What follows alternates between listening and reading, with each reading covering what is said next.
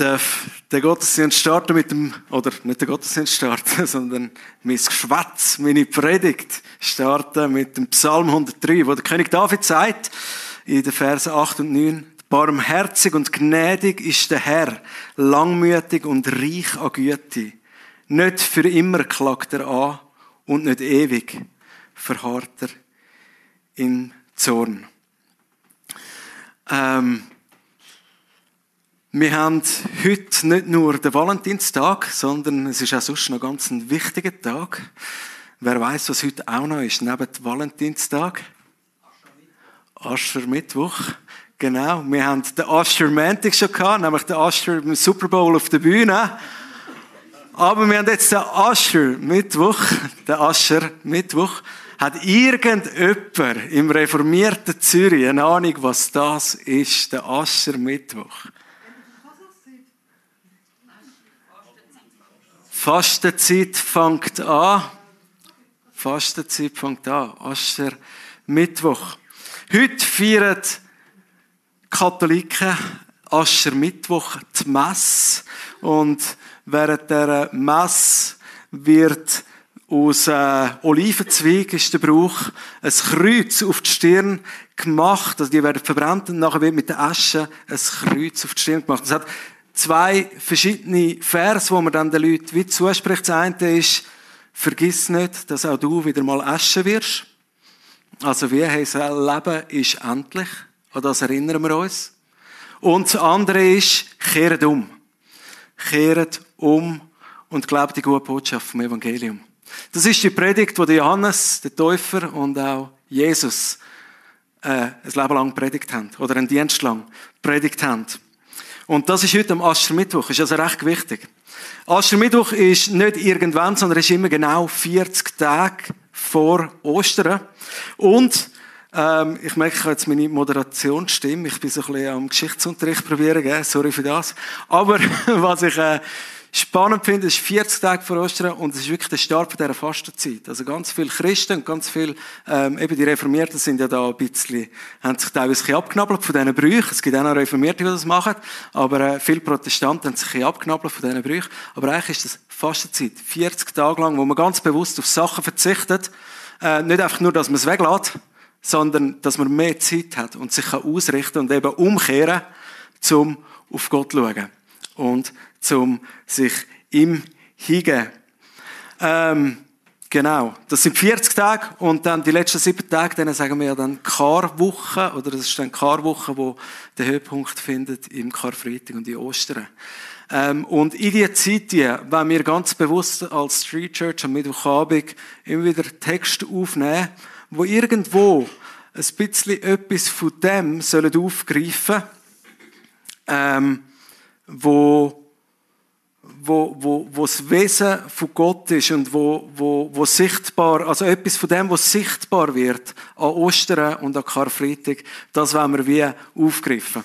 Und wir starten heute mit dem Text im Korintherbrief, im 1. Korintherbrief 13, 4. Das ist ganz ein berühmter Predigtvers. Genau, wenn es um Hochzeiten geht. Ähm, weiss nicht, wer schon mal an einer Hochzeit war oder wer sich vorstellen kann, heiraten. Die Chance ist etwa bei 66 Prozent, dass der Vers oder irgendeiner von diesen Vers von der folgenden bei deinem Hochzeit zitiert wird. Ähm, und wir wollen dieser Liebe, wo sich an dem Kreuz, wo Jesus gestorben ist, am Karfreitag, die Liebe, die ihn dort angetrieben hat, dieser Liebe wollen wir heute ein bisschen begegnen, auf die Schliche kommen. Und am liebsten nicht nur ein bisschen, sondern ganz tief und ganz real erfahrbar, wenn man dieser Liebe Raum geht. Eine Liebe, die sich sogar durch Schmerzen, sogar wo Jesus am Kreuz war und man schlecht über ihn geredet hat, wo man ihn bespuckt hat und ihn verhöhnt hat, also schlechte, schlechte Sachen über ihn gesagt hat, ihn geschmäht hat, könnte man sagen. Eine Liebe, die sich dort nicht bremsen hat lassen, sondern in dem erst so richtig sichtbar worden ist oder nochmal ganz klar sichtbar worden ist. Ich lese euch den Vers mal vor. Die Liebe ist langmütig und gütig, die Liebe beneidet nicht, sie prahlt nicht, sie bläht sich nicht auf. Jetzt ähm, so, wenn man reformierte Ausbildungen macht, dann ist es immer ganz wichtig, dass man den Kontext vom Vers anschaut. Ich hoffe, es ist nicht bei den reformierten Ausbildungen so. Bei denen weiss ich es, weil so eine habe ich gemacht. Aber das dürfen machen.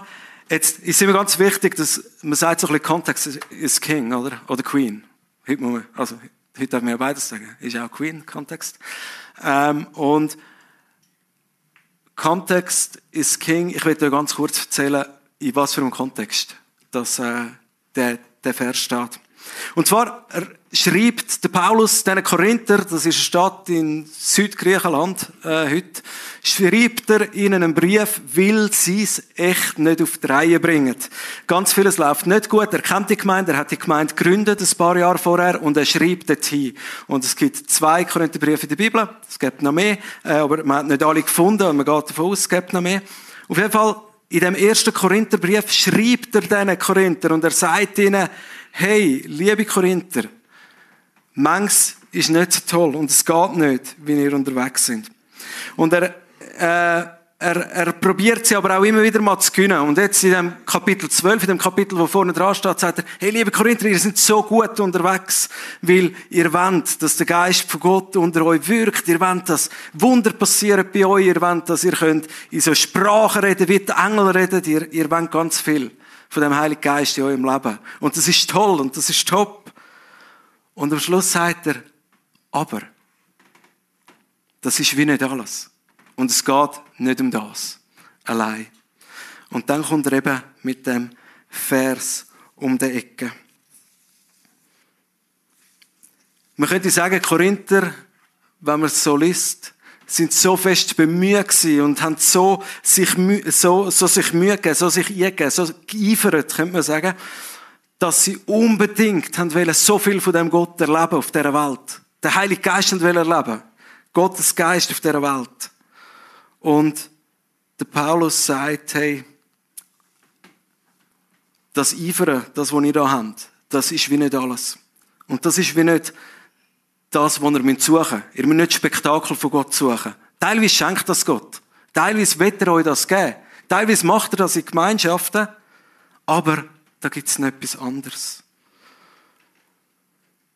Und zwar erklärt er ihnen, wie dass sie sollen leben und wie dass sie sollen lieben in der Gemeinschaft. Weil ihres Eifern nach dem Heiligen Geist dazu geführt hat, dass sie äh, nicht mehr aufeinander geschaut haben. Nicht mehr füreinander da sind. Eigentlich der Kern vom christlichen Glauben, könnte man sagen, angefangen haben mit Füßen treten. Sie haben etwas Gutes gesucht, aber sie haben das Wichtigste dabei vergessen. Und auf das wollen wir miteinander eingehen. Heute und nächste Woche noch einmal. Also, komm, wir schauen schnell im Vers hier. Ich habe da probiert, äh, so ein paar griechische Wörter rauszunehmen, auf dass wir den Vers mal genau anschauen. Die Liebe ist langmütig. Das, äh, genau, kann ich da drücken? Oh, jetzt, habe ich, jetzt haben wir gleichzeitig, ja. Sorry. Die Liebe ist langmütig. Makrothymeo. Lang zum Ärger. Es geht lang. Wenn du liebst, dann geht es lang, bis du dich aufregst über den Nächsten. Wer vor zwei Wochen in meinem Büro gestanden ist, zum falschen Zeitpunkt, vor zwei Wochen, der weiß, dass es bei mir nicht immer ganz der Fall ist. Dass ich teilweise meine Geduld recht schnell verliere. Und was der Paulus da sagt, ist, eure Liebe, die soll langmütig sein. Ich glaube nicht, dass er nur zu den Korinther geredet hat, sondern auch Zürich 2024 darf das gehören. He? Auch du und ich. Und alle Epochen zwischen uns und der Zeit, wo er es geschrieben hat. Deine, äh, sie, die Liebe ist langmütig. Also sie hat lang bis gerne. Und das ist ja spannend, weil es ist auf Menschen bezogen. Es ist nicht einfach nur, oh Scheiße, mein Kompi funktioniert nicht. Sondern es ist, ach man, der geht mir so auf den Sack. Wer liebt, der ist geduldig mit seinen Mitmenschen. Wer liebt, der ist auch gütig mit seinen Mitmenschen. Ähm, Chresteu Moai sanft, wohlwollend, freundlich, unabhängig, können wir das übersetzen ins Deutsche. Ähm, und zwar unabhängig. Unabhängig von der, von der Reaktion von dem Gegenüber. Ich weiß nicht, wie es euch geht.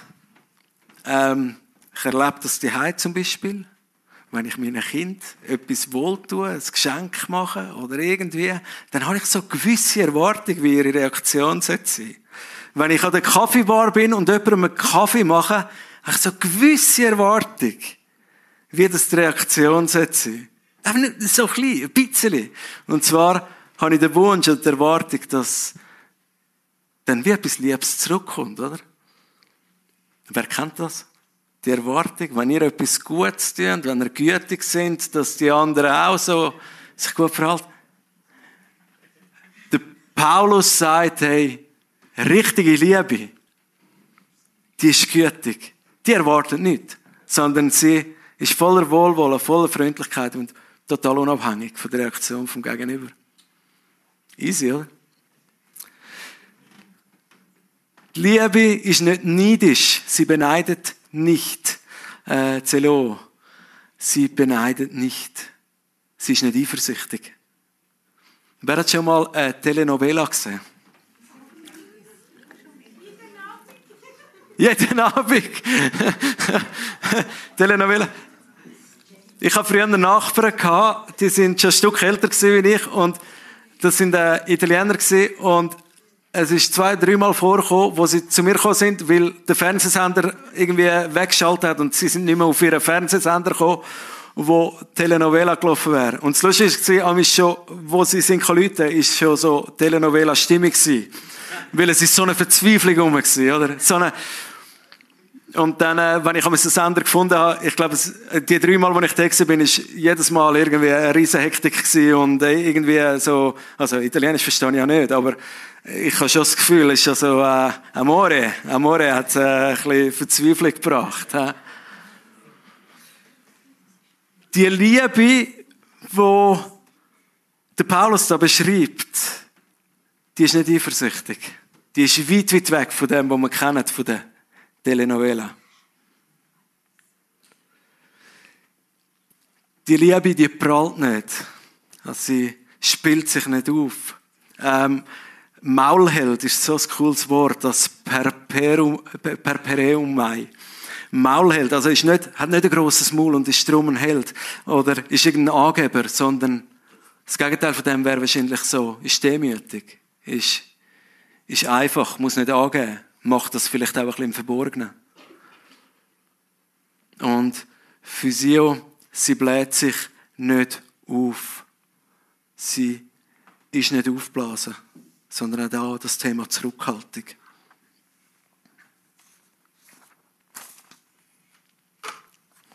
Wir haben also wie so ein einen Bogen in dieser Geschichte.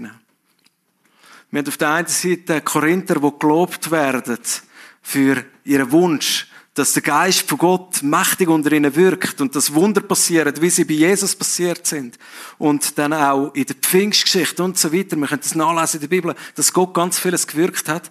Und der Paulus sagt, hey, das ist okay, suchen nach dem, das ist schon gut. Aber er erinnert sie, hey, das, was so entscheidend ist, das ist die Liebe. Und wenn ihr jetzt das oder wenn wir das miteinander lesen, den Vers, dann müssen wir doch eigentlich ehrlich sagen, es ist nichts von dem ist unmöglich. Geduldig sein. Geduldig sein mit dem Menschen ist nicht unmöglich. Gütig sein, grosszügig, nichts erwarten vom Gegenüber. Es liegt jetzt sowieso schon nicht so näher, aber es ist eigentlich nicht unmöglich. Sie ist nicht neidisch, nicht eifersüchtig. Sie ist nicht aufblasen. Sie bläht sich nicht auf. Sie prallt nicht genau. Der Paulus führt die liebe Korinther und ich glaube auch Zürich 24 und Street Church jetzt gerade und mich, der Peti, wieder mal an so eine Ecke an, wo ich mich gerne frage und wir alle eingeladen sind. Was suchen wir bei Gott? Was suchen wir beim Leben als Christen? Was suchen wir in der Gemeinschaft von Christen? suchen wir, dass der Himmel jedes Mal explodiert über uns und dass wir geistlich erfüllt sind, dass wir irgendwelche Phänomene haben unter uns. Hoffentlich suchen wir das auch. Hoffentlich wollen wir das auch. Hoffentlich ist das auch etwas, wo wir uns wünschen, dass Gott mehr und mehr wirkt. Aber in dem drin ist es an uns, immer wieder zu sagen, hey und Jesus, lass uns, lass mich lernen, die Liebe zu leben. Mich selber in Geduld zu üben, anstatt immer über den anderen auszubrechen und mich aufregen über alle anderen. Anstatt immer selber nehmen, statt grosszügig zu geben, ohne zu erwarten, dass etwas zurückkommt. Grosszügig den anderen Sachen zu gönnen, anstatt neidisch zu sein, eifersüchtig zu sein.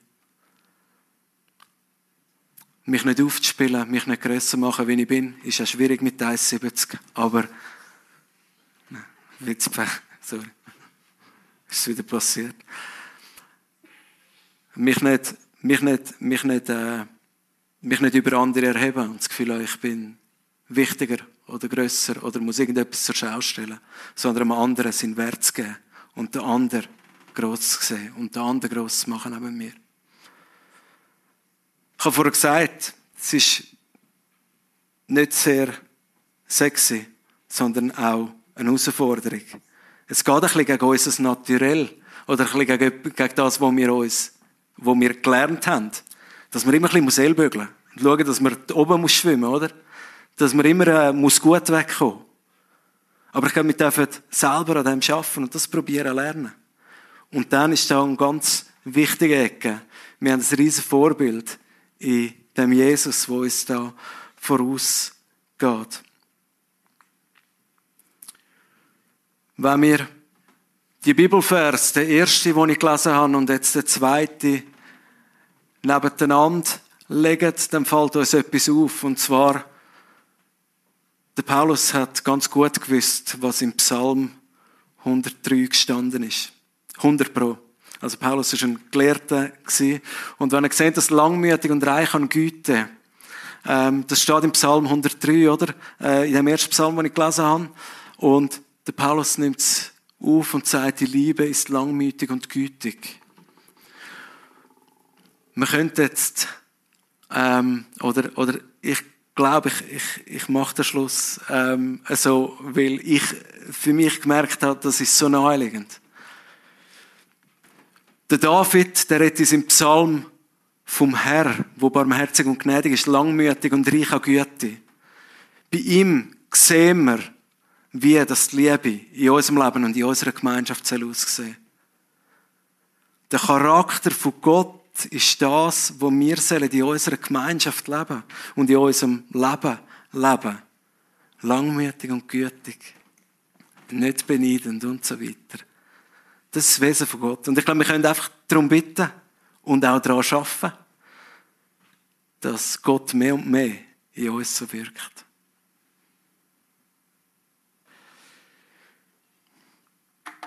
Irgendein bekannter Mann hat das Zitat, nein, ist von mir.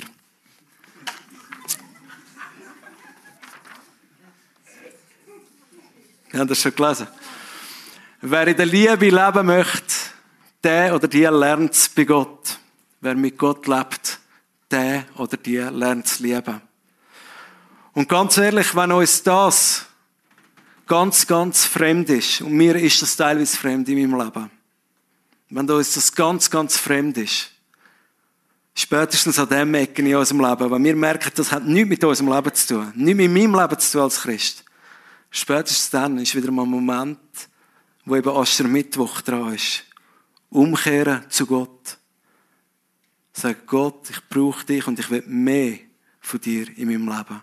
Und nicht nur, weil heute Aschermittwoch ist, aber auch werden wir im Abendmahl genau das, ja, die Möglichkeit haben, wenn du das willst, zu sagen, hey Gott, ich möchte einmal mehr und neu in dieser Liebe leben wo du mir gezeigt hast, wo bei dir sichtbar worden ist, wo in dir greifbar wird. Und ich will mehr und mehr von dir in meinem Leben. Ich darf das Abendmahl einführen.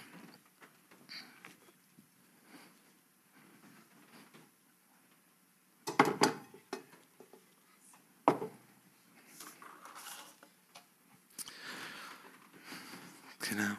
Ihr werdet die Möglichkeit haben, zum Nachem, oder genau, während dem Abend mal einen Stein nehmen und hinterher bringen und vielleicht ganz bewusst sagen, hey Gott, und das ist ein Lebensbereich von mir, oder vielleicht auch erst stellvertretend, das ist mein Leben, das ich dir hinbringen will. Bitte erfülle mich mehr und mehr mit deiner Liebe. Ich staune mega und bin mega dankbar. In den letzten Wochen haben wir immer wieder erlebt, dass Leute aus unserer Mitte ganz starke Erlebnisse haben mit Gott und ganz so, so Korinth-Moment, wo Korinther gesucht haben, haben dürfen erleben. Nicht, weil sie danach gesucht haben, sondern weil Gott es irgendwie einfach gemacht hat. Und, ja, ähm, wir wollen einfach den Raum auch offen lassen, heute Abend, dass Gott so kann wirken unter uns. Er macht es so oder so, so wie er es will. Und das ist gut so. Der Tim und ich werden die hinten sein, falls jemand noch das Bedürfnis hat zum Reden nachher. Oder zum Betten. Gut. Also.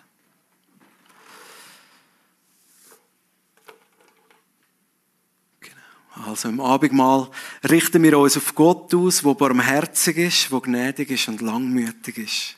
Und er ist gütig. Er, wo die Liebe in Reinform ist, er lädt uns, lädt uns ein an seinen Tisch. Er lädt uns ein, dass wir ihn aufnehmen. Auch heute Abend. In Form vom Abendmahl. Während Jesus mit den Jüngern am Tisch gesessen ist, hat er das Brot genommen. Er hat Gott Dank dafür. Er hat das Brot gebrochen und hat es den Jüngern gegeben und hat gesagt, nehmt es und esset es. Das ist mein Lieb. Dann hat er den Kelch genommen und er hat das Dankesgebet gesprochen. Und er hat den Jünger den Kelch gegeben und hat gesagt, trinket alle daraus. Das ist mein Blut. Das Blut vom Bund, wo für viele vergossen wird. Zur Vergebung der Sünde. Amen.